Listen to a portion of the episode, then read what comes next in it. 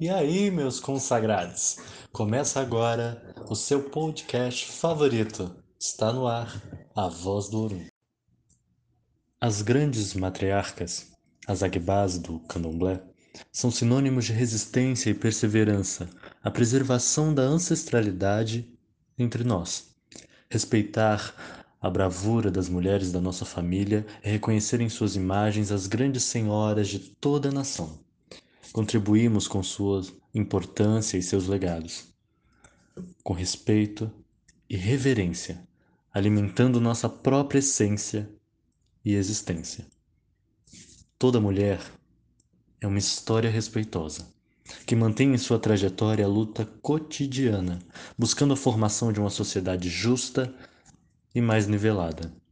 A mulher, enquanto matriarca, é figura ministradora, que sacramenta figura representativa de amor, admiração e respeito diante de nossos deuses.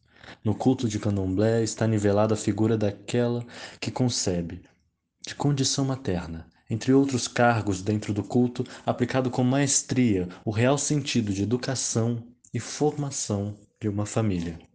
A luta dessas mulheres permitiu a busca pessoal pela graduação, as formando diplomaticamente, incentivando outras mulheres, as capacitando como pedagogas, enfermeiras, juízas, promotoras e doutoras, entre outros segmentos profissionais, acarretando suas independências e melhor autoestima.